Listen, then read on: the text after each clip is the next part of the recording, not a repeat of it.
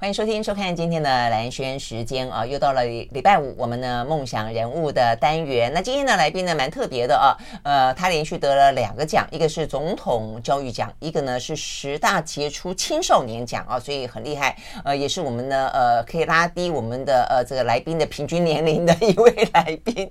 谢谢有一群小朋友啊，这个呃国中生哦，刚刚上国中。那今天的话呢，是一路从国中开始做了一些很很有意义的事情。然后的话呢，今年刚刚上大学，好。不过在这个之前，我们听到这首歌，这个这首歌也跟呃从小就很杰出，然后一路的啊这个走上音乐路的呃这个历程有点像啊。他是一位呢美国的歌手，叫做 Esperanza Spalding 啊，OK，那他的话呢，已经拿下过了呃五次的格莱美奖。那他从小就被当作音乐神童，所以呢，呃，十五岁从五岁开始呢就拉小提琴，然后呢成为呢他们呢呃当地乐团的首席小提琴家，呃，所以呢一路的就念到了音乐学院。啊，所以对他来说，他永远都是在同才当中最年轻的那个，得奖的时候最年轻，当小提琴家最年轻，呃拉呃这个后来去拉大提琴，呃什么单簧管。双簧管啊，种种种都最年轻，呃，但是他很他很谦虚了啊。那总而言之，他后来呢，呃，不走呃学术的呃音乐，所以他去虽然他去念了音乐学院，但后来呢，走向了一些流行音乐呢，呃，爵士乐，呃，灵魂乐，那也拿下了无数的奖项，自己创作自己唱。那他自己唱的时候呢，他后来倾向于喜欢使用。大提琴啊，做贝斯的使用，然后呢，就是有点吟唱式的哦，然后很自由，很具有个人的风格。那对他来讲，他曾经讲过，呃，他对于音乐以及女性呃从事音乐工作的想象，他觉得呢，要做原创音乐，他必须要抛去，因为他长得很漂亮，他说要抛去女人过度性感的那样的那个可能性，但是他要去阅读世界，要去了解世界哦，才可以做出真正打动人心的音乐，很棒的一位哦。这个美国的女歌手，好，那这位呢？呃，这个 Esperanza Spalding 啊，她所演唱的歌曲呢是《苹果花开了》（Apple Blossom）。好，在今天和你分享呢，同样的，我们也希望有一朵花正在盛开的啊，是我们今天的来宾。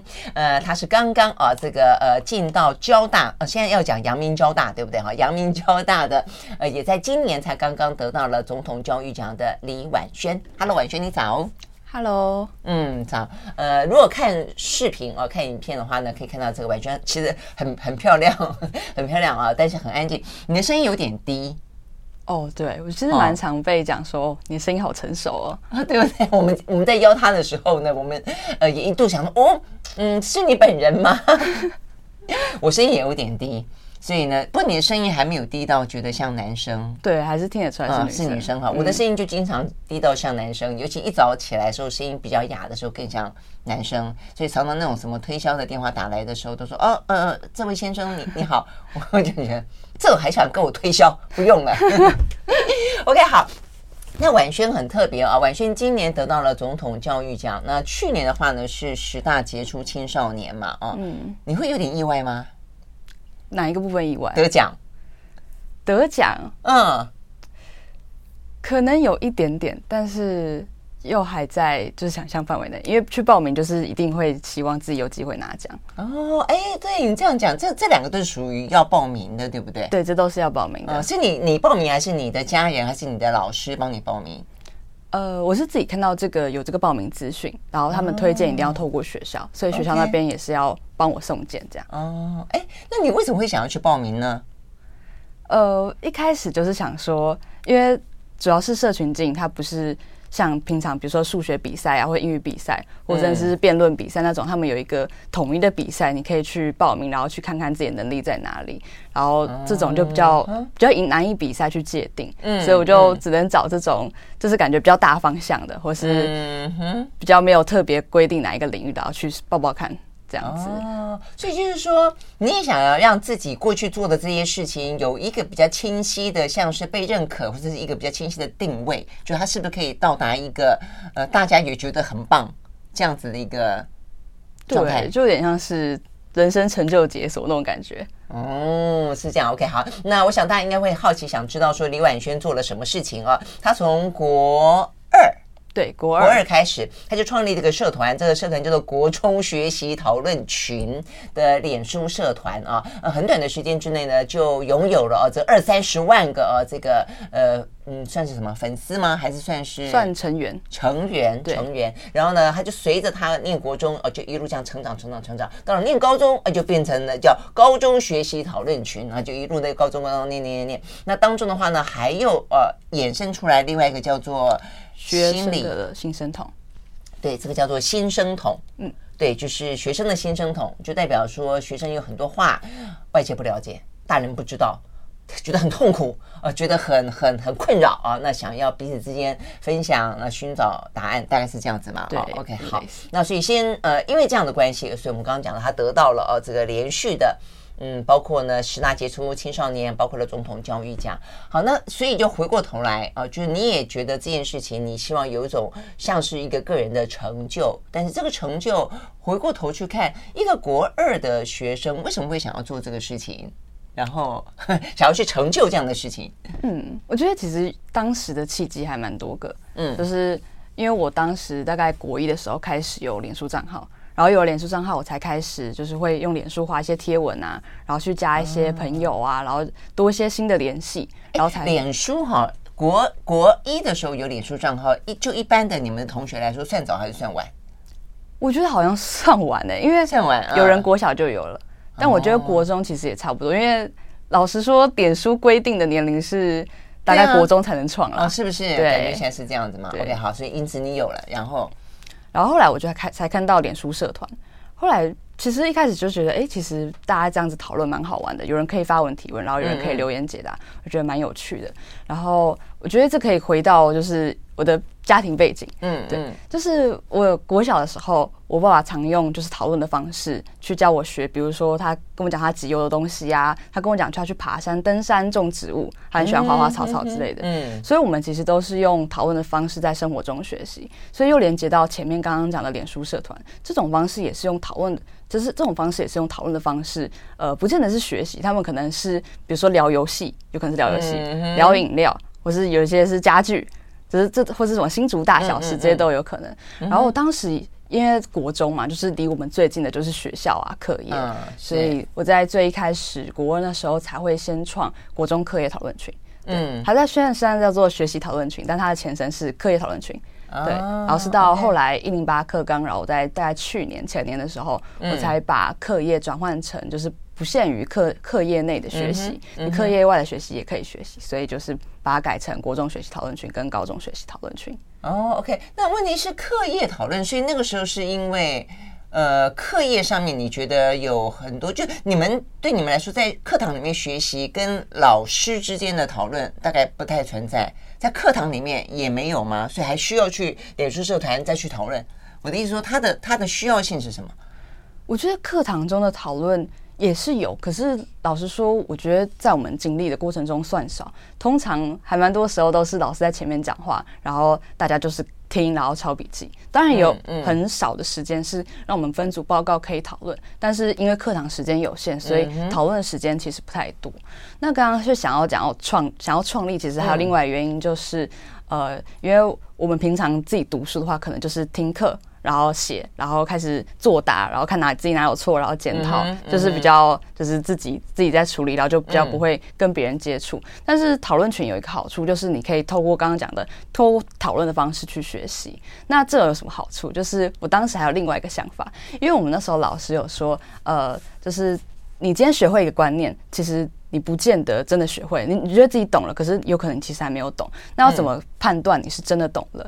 假设今天你学会了一个新的观念，而且你有办法把这个新的观念教会给下一个人听，对，这才代表你是真的会了。所以我当时有基于这一点，就觉得、哦，我那时候因为是我读私校，所以其实进度比别人快一点，嗯、然后我就觉得，哎，那我可以试着教看看同届的跟下一届的。嗯、那在教的过程中，因为我国三也要会考，所以我觉得也可以在教的过程中一起，就是就是同时帮助别人，然后同时也帮助自己，在更加深这个观念。啊这样子是要是有道理的好，像以前呢，呃，什么当小老师，其实小老师你会发现说，当你讲给别人听的时候，你就会更加的能够去融会贯通或者整理嘛，对不对？嗯。昨天听好像似是而非，等下要讲，哎，发现以为懂了，其实并不懂，都讲不出个所以然来啊。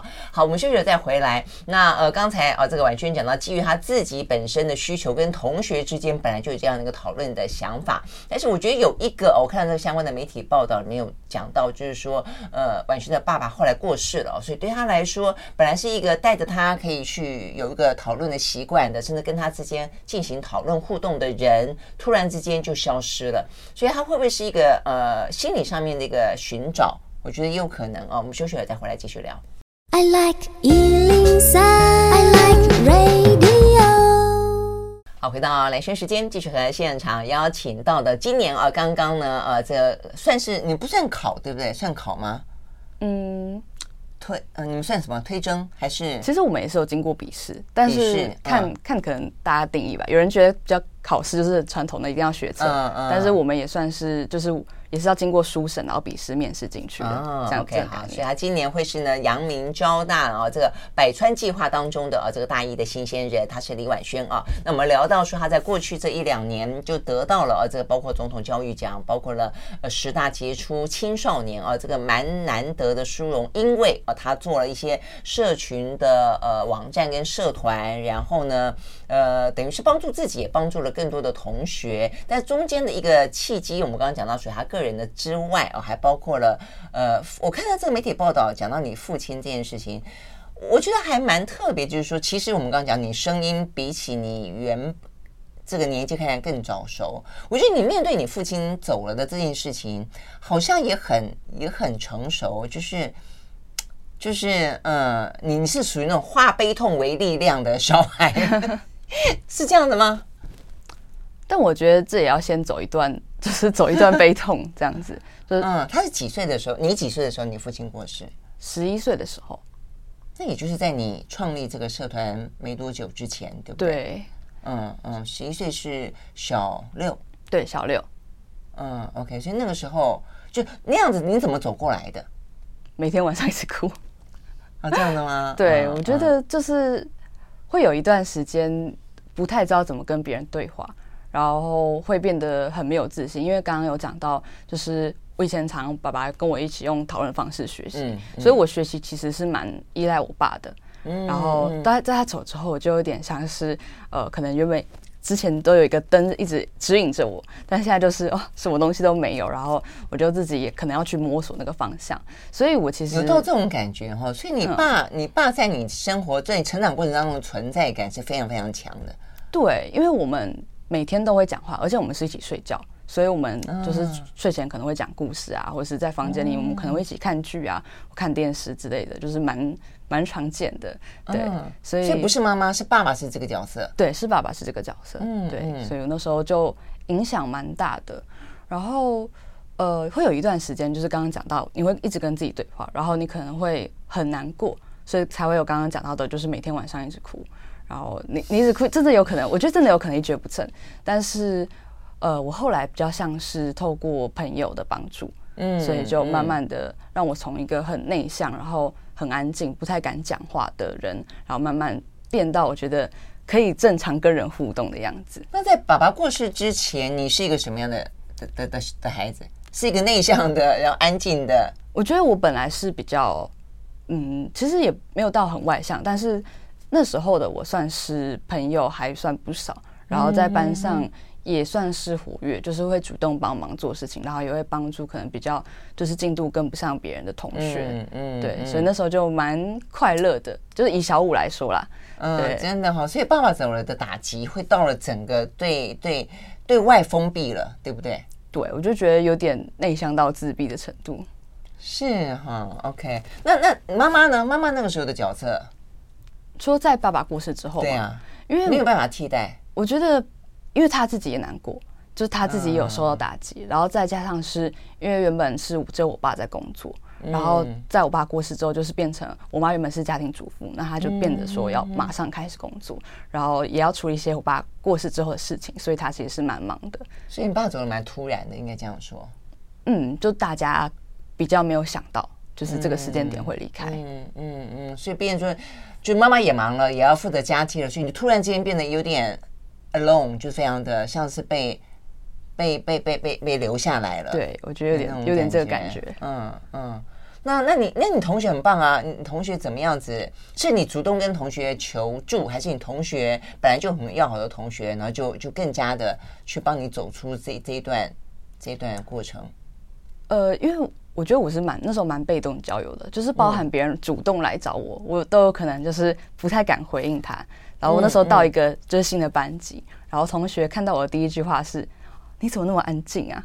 就是，是哇，就是有点被我安静吓到了。居然有人可以这么安静，对，就小六的时候，呃，国一了，国一的时候，对，然后后来是一直就是有同学比较主动教我类型，然后他就一直一直有来找我，然后就呃，就那一段时间可能也就伤心一阵子，有好一点点那时候，然后慢慢的比较知道怎么跟别人回话，然后我们才慢慢变熟，然后有了朋友，有了熟的朋友之后，就更知道，呃，我跟他可以用这种方式相处，那我也许也可以用这种方式跟别人相处，所以才慢慢的就是。越来越有，有点像是回归正轨的这种感觉。是哦，这这也靠有点像是靠你自己去摸索、去感受，对不对？只是在适时的有一个同学在旁边。那老师呢？老师知道你们家的状况吗？那时候应该是不太知道，因为你也没让老师知道。对对，所以就想，因为我我妈是觉得，感觉这种事不要让外人知道比较好，就那时候的想法。然后她也怕就是单亲可能会被贴标签。有时候会吗？会吗？现在的学学校氛围还是会这样子？我觉得现在比较不会，所以等于是你要让大家知道说家里面是这样的一个变故，其实是蛮需要勇气的哈。国中那时候是需要，但高中就是当你信任朋友之后，其实他们应该都会比较。就是接纳你的样子，嗯，对，嗯，这样很棒啊。那那你妈妈知道，因为你说你妈妈也也变得很忙，她也一方面又在悲伤，二方面又必须要去扛起家计，然后你可以在短短的几年里面，真的是走过来，而且还可以反过来帮助别人，你妈应该很感动吧？还是很意外？我觉得她，我其实不太确定他的想法，但是他应该是有在。就是思考这件事，因为对我来说，他我经营网络社群这件事，他本来是不支持的，因为大家就会觉得，我家长都会觉得啊，小孩玩手机啊，你就是不专心，没在读书啊，这样子。但是到后来，我开始会去上一些媒体，上一些新闻，然后到后来我真的有得奖，然后就是见到总统，被总统颁奖之类的这些事迹，他只有慢慢知道，也许就是我做的事情是真的被社会大众认可的，然后我做的事情是真的是好的。对哇，那也是这一两年的事情哎、欸。对，所以。那所以听起来，你跟你妈妈之间应该有一段时间的关系，可能有一点点紧张。嗯，OK，我们休息再回来。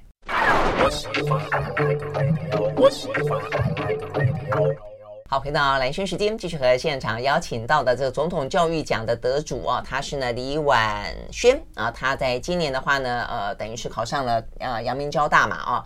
那我们刚刚讲到这个过程，其实还蛮不简单的。所以我们刚刚在广告时间也聊到，你还有个弟弟，嗯嗯，所以也是妈妈在忙，所以你还要带弟弟吗？呃，就是比如说妈妈在忙的时候，可能就要加减帮忙顾一下。对，怎么顾啊？我觉得男生更皮，会不会？而且女生跟男生好沟通吗？不是很好沟通，对啊，但你跟你妈妈都已经不见得那么好沟通了，对不对？然后，嗯，那那而且他他会要听你的吗？通常妈妈讲话会比较有效，对，所以所以我觉得我带他比较难的这一点也是在这边。但是我觉得近几年比较好，因为他慢慢长大，然后有自己的想法，然后也会知道可能我们说的哪些话是对他真的有帮助，然后他觉得做了是真的有效的，就可能。还是会听的，可以比较可以讨论。对对对，他会不会觉得说，哇，我这个姐姐老气横秋的，你你也不会是小孩子，你这个小大人，不会不会不会 不会吗？嗯，对，OK OK。所以听起来真的就是你也蛮独立的，而且你刚刚讲你弟弟也不过才刚要上国中，嗯，你就觉得他已经有点懂事了。嗯，相较于以前，现在是真的比较懂事，我觉得啊，一定会成长，一定会成长。对，OK，好，所以我觉得蛮不简单的啦。我觉得就是说。在现在感觉起来，其实年轻人要要长大的过程当中的整个的呃氛围跟社会跟同才，就已经比我们以前复杂了。对不对？哈，那加上你自己面家里面又有一个变故，所以我觉得你要能够这样子长大，那长得好好的，还可以去帮别人，我觉得不是很简单哎。对啊，我觉得也是，其实我自己有这样感觉，真的哈，对吧？就我觉得都很刚好啦。嗯嗯嗯，好，那所以就跟我们聊聊你，你那个时候就是也因为。爸爸不在了，但是你就一直有一个很讨论的习惯，然后呢，也开始觉得自己也想要跟别人开始重新接触了，是不是？嗯、所以就开始有这个脸书的社团。嗯嗯，那中间有有有碰到什么 问题或困难吗？因为你一方面也还有课业嘛，你虽然这个讨论群是在讨论课业，但是真正课业有课业的一些压力，会不会？你会不会占据你很多时间？你怎么去分配？呃，我自己都是用就是那种零碎时间，像零零碎时间，对，嗯，像国中的话，就是可能补习班回来，然后那时候手机没有网络，所以我就、uh huh. 因为那时候便利商店都会有那种免费网络可以连啊，是啊，是啊，我就会可能比如说补习班下课，然后我就去便利商店，就是用个几分钟，然后我再回家。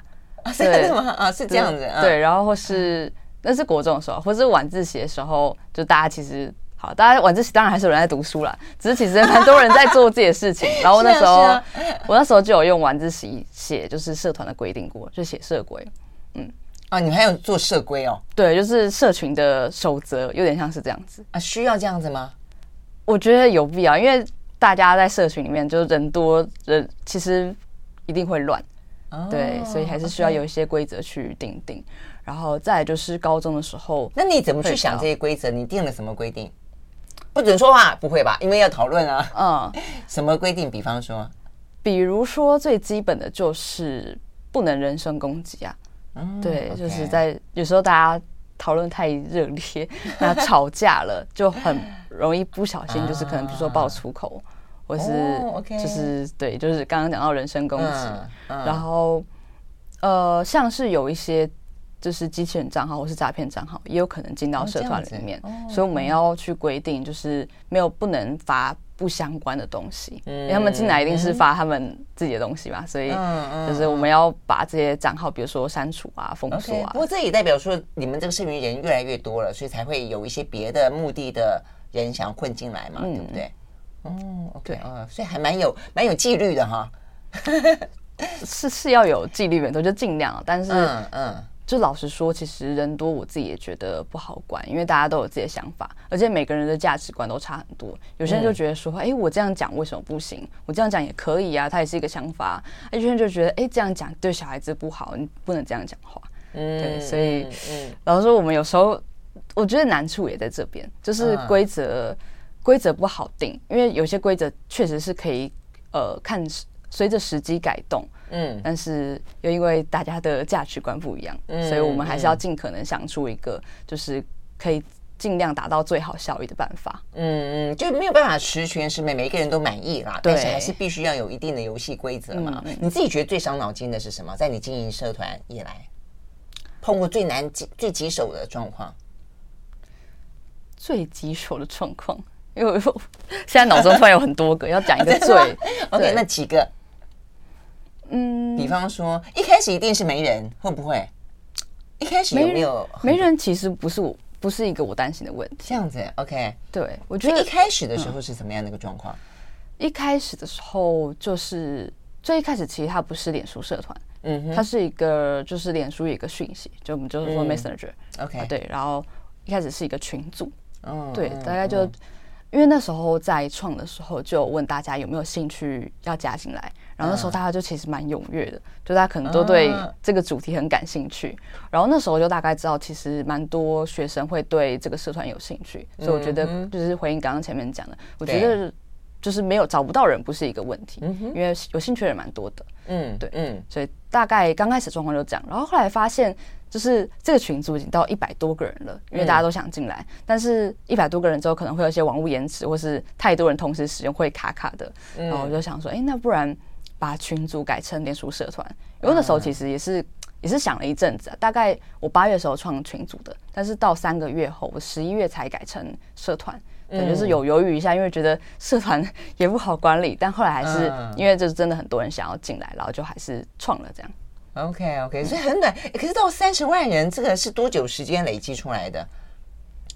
三十万人其实大概是两三年的时间。嗯，对，后来就差不多就是都是三十几万这个数字，然后是高中比较高中比较会成长，因为大家可能在国中的群组，就是有人升上高中了，然后就加入高中，然后呃高离高中比较近的是大学，可能会是营队啊、资讯什么的，就是也要进到高中，所以高中就是近几年都还是会有就是万单位的成长。这样、哦、真的吗？哈，OK，、嗯、所以我们刚刚讲的就是一呃人数少不是问题，那人人数多，但多到三十万开始就要有一些游戏规则出来。那我们刚刚讲到，你想到几个比较棘手的状况是什么？比方说，我觉得我觉得很多时候的问题都是刚刚前面讲的大方向，就是有人觉得有人觉得这样可以，有人觉得这样不行。那这种时候就一定要由我们，就是管理团队，我们就需要去看。你们已经有一个团队了哈？对，算是诶、欸，应该也可以可以算是团队，就是我们会需要有好几个人同时去管理这个社团。所以就你跟你的同学，嗯，算是网友，网友、okay, 对，所以就是在就是在创社团之后，会发一个贴文，有这样是招募的贴文。那如果你有兴趣想要一起管理这个社群，那 OK 就，然后我们会到稍微问一下他的问题，然后确认他的基本能力是 OK 的，然后也确认他真的有心想要管理，那我们就会让他来试试看。对，就大概是这个方向。嗯嗯嗯，所以这个过程当中其实学习了蛮多跟组织有关的哈，组织啦、领导啦、沟通啦。对，我觉得最大是沟通，沟通。对，因为不管是跟就是跟其他管理团队沟通，也要跟很多社员沟通。对呀、啊，而且这些都不认识的，你不晓得他们哪里来的，对吧、啊？对吧、啊？所以我觉得在这个过程中，算是一直在训练我的沟通能力。嗯嗯，OK，好。那重点在于说呢，心理层面是什么样的一个状况底下会产生呃新生统？哦，就是说，在我们刚刚讲到了一些课业当中之外啊，其实呢，婉萱她就是又成立了另外一个让大家能够去互吐心声。呃，到底啊这些呃年轻的啊这个孩子们，他的成长的过程当中面临到什么样的问题？而这个新生生统解决了他们什么样的问题，或是给了一个什么样的抒发管道？我们休息，马上回来。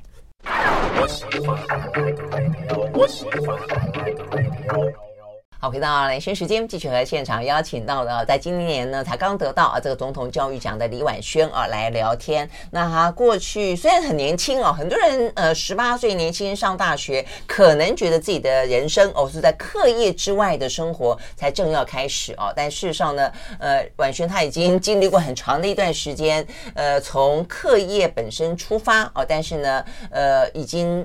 等于做了一个非纯粹的啊，为了自己的课业的需求满足而存在的另外一件事情，甚至还跨到了心理 健康的层次啊。我觉得这个蛮重要的是，呃，其实我们节目里面经常谈到，因为我们就。统计数字来看啊，我觉得今天晚上来更棒的就是因为他是他是当事人哈，就是他是一个这样的年纪的人，所以可可能可以更让大人的世界理解说为什么这些数字会存在。比方说越来越多的自杀率，比方说越来越多的自残，那从国中、高中、大学都有。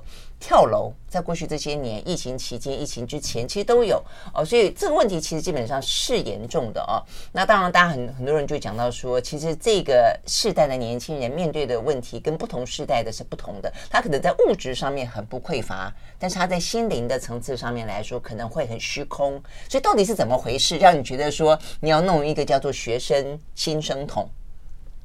我觉得那时候是就是我高一创的，然后我高一的时候其实也是。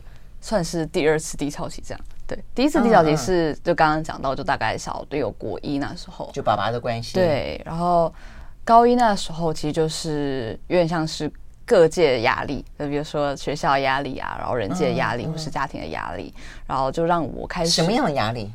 学校给你什么样的压力？家庭给你什么样的压力？有点像是高中换到一个新环境，然后需要适应，然后这是这是第一点，就是国高中的阶段一定会就是有差异，嗯，然后再来就是家庭的部分，就是我我妈那时候工作变得就是比较忙，然后我弟也是升上中年级，然后他的他那时候就是状况比较多，嗯，然后就可能叛逆吧，会不会？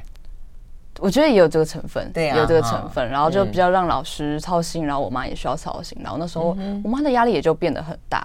然后就比较容易引起家庭纷争，所以我那时候就是算是比较低潮的状况。嗯，然后也因为自己低潮，然后再加上因为以前都是课业讨论群嘛，就是都以课业内为主，然后其实我发现就是在就审文的过程中，我发现其实蛮多同学也都会有呃，就算是心理的问题，就不管是家庭、学校、人际、或外貌或是社群，其实都。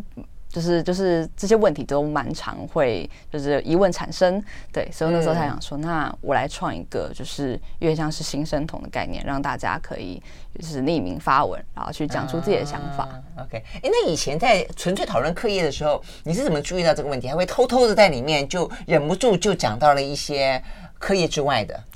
对，因为其实蛮常有这样的状况，就是大家不知道可以去哪里发文，然后所以我决定在一个很多国中生的地方。然后发出来让大家知道这个问题，嗯，对，所以就会会接受到这样的文。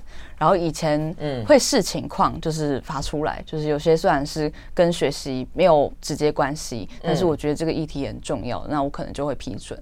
然后现在就是因为有了新生统，所以我们就会请他就是到新生统发文。嗯，OK，好，那你设立新生统之后，现在多少人在里面？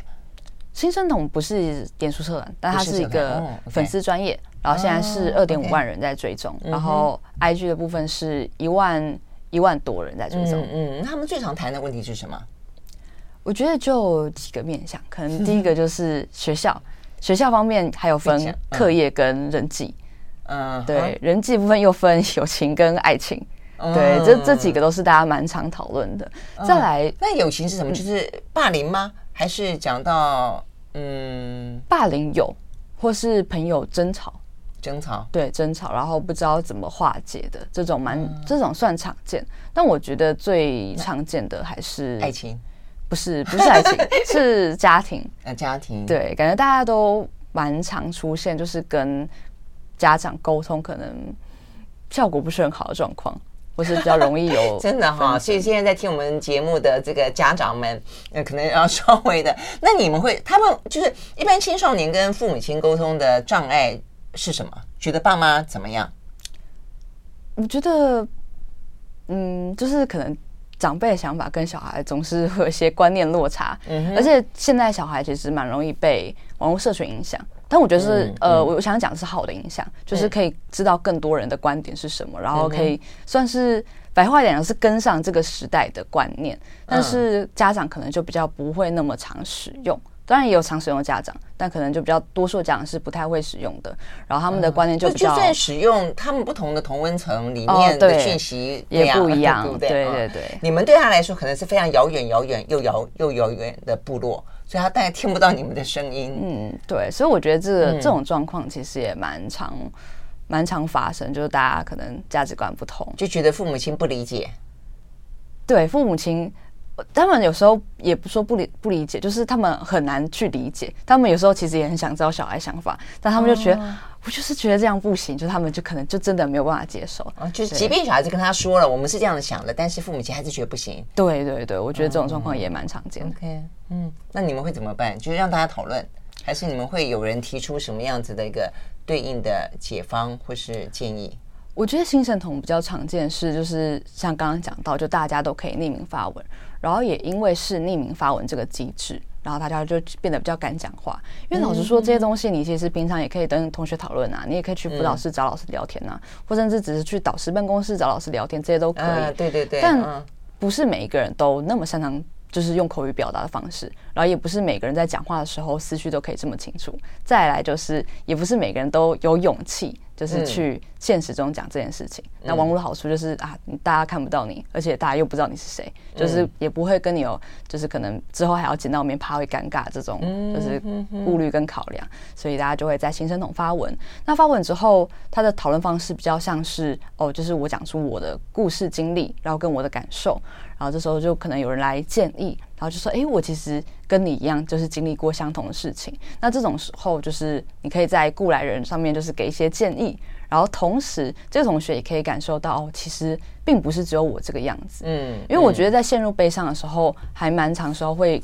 就是有一种想法，就是好像就只有我这样，然后大家都开开心心的，然后自己有时候就会这样越想越难过。嗯、但是当你在心生痛，然后找到其实有一样的人的时候，你就会觉得，哎，好像就是不是只有我在面对这些悲伤或是这些糟心事。嗯，对。所以除了共鸣之外，刚刚有讲到过来的人建议，他们也是可以真的实质用这些建议尝试去解决他们的问题。但有些问题确实我觉得是解决不了的，但是在他们讲出来的过程中是一种抒发，然后在被听到，然后被给予肯定、给予回应的过程中，也是一种就是心理上的缓解。嗯嗯，就觉得不孤单，对，觉得不孤单，然后觉得好像大家是陪他一起面对这些问题。嗯嗯，这让我想到呃，最近那个南韩不是出现了一大堆青少年的什么杀人事件？你有没有注意到？嗯，我有听说。嗯，对对对，他们就觉得说，全世界就是我最悲惨，全世界就是我最孤单，所有人都不了解我，不晓得我在做什么。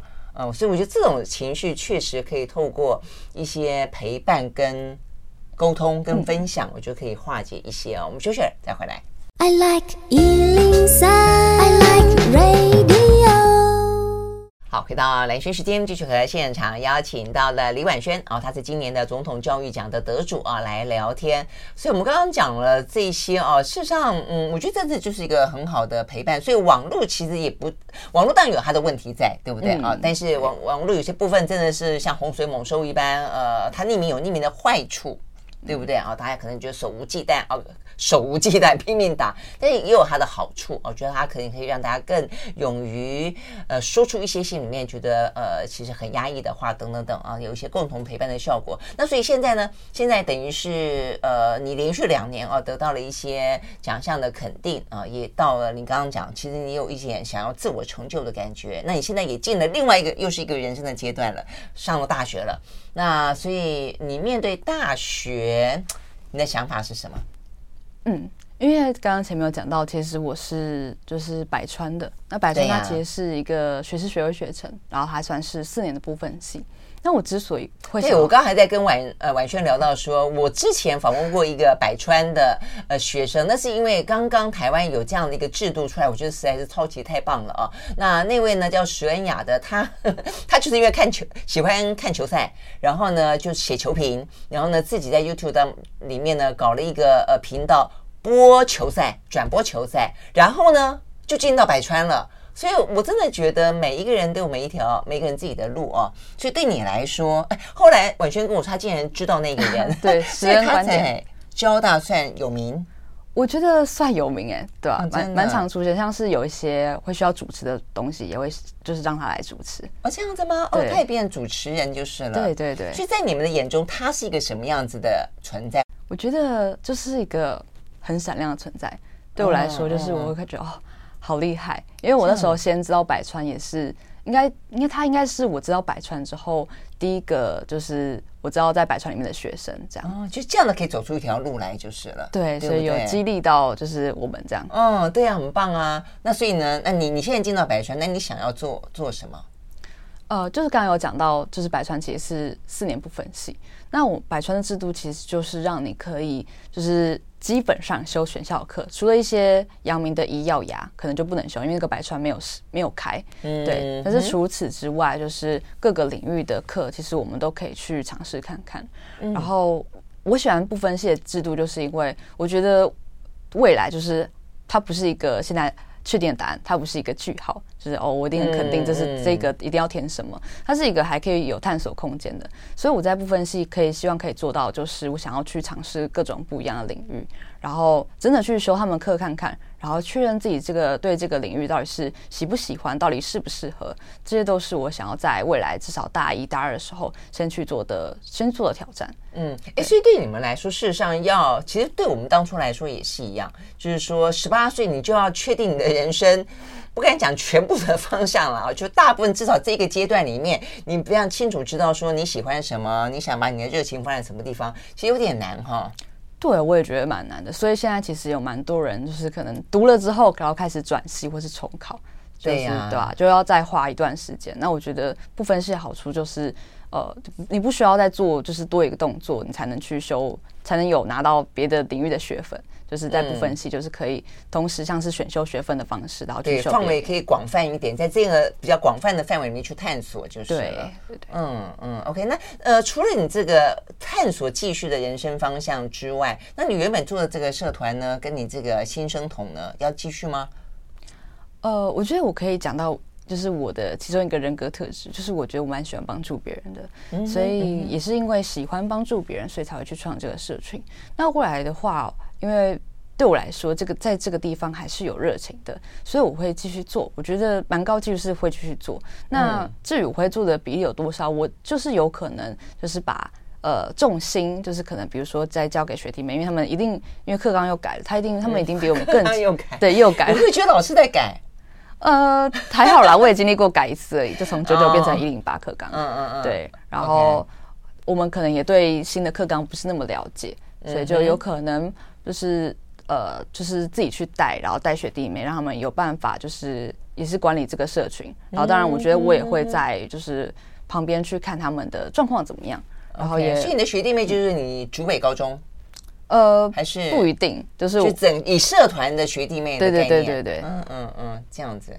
所以意思就是说，有关于高中国中的课业的讨论，这个部分你会让它继续存在，即便你已经变成大学生了，搞不好接下来变成一个社会人了，但是你觉得这个部分会留给他们继续经营？对，因为我觉得还是需要的。然后就有点像是，就是长江后浪推前浪，就是让下一代也有机会，就是继续在这个方面发展。嗯，那有没有什么部分会跟着你的成长继续下去的？比方说，大学生有没有大学生的困扰，跟大学生可能需要的社团，可不可以恋爱的成分会多一点？嗯，你说会不会想要继续做这方面的？对对对，就是说你把国中靠高中的课业留给国中高中的学弟妹，那属于你的部分，就是跟着你的人生继续的成长下去啊。因为每一个人生阶段需要不同的社团吧？嗯嗯，不然、呃、对，确实是这样 对，但是这个意思。呃，我觉得我会带着继续走的不一定是社群，就是在经营整个社群中，呃，改变的心态、能力或是技能，这些都是我会在未来继续使用的。那至于刚刚讲大学生会不会有社群，这个都是未来可以还继续在思考的部分。嗯，对，嗯，OK，所以你对大学的期待是什么？对大学的期待，我觉得可能是更知道自己要的是什么，然后。呃，让自己变得比较有能力吧，因为我觉得，当然，国就是高中刚毕业，这十八岁，你说要进入职场，当然还是好大一段距离。对呀，所以就是还需要就是衔接，就是之后去职场啊，然后到社会的各种能力，或是各种心态，或是这种就是哦交际啊，或是就是或者或者谈个恋爱啊，对，对对对。对，就是比希望自己成长，然后变得更好，然后不要忘记自己的初心。嗯嗯，OK，很棒。所以，我们今天呢，访问到的是啊，这个今年的总统教育奖的得主呢，李婉萱啊，她让我想到，呃，多年前，多年前，多年前，有一位小女孩也是透过架设网站去帮助别人。沈心凌，她当初帮助的是她自己的阿嬷去卖水果跟农产品嘛，后来替替整个村庄，后来替更多的人吧，我忘记好多。他后来台大毕业了哦，他也一直呃在关注到啊这些比较是属于社会的利他的部分啊，所以我觉得对于李婉萱来说，嗯，很棒，十八岁还有好长的路可以走，很多可能性存在啊。那再看到他的时候，哇，应该是一个更不一样、更亮丽的李婉萱。好，非常谢谢你今天来哦，谢谢，好，也谢谢主持人，嗯 okay, 谢谢，拜拜，拜拜。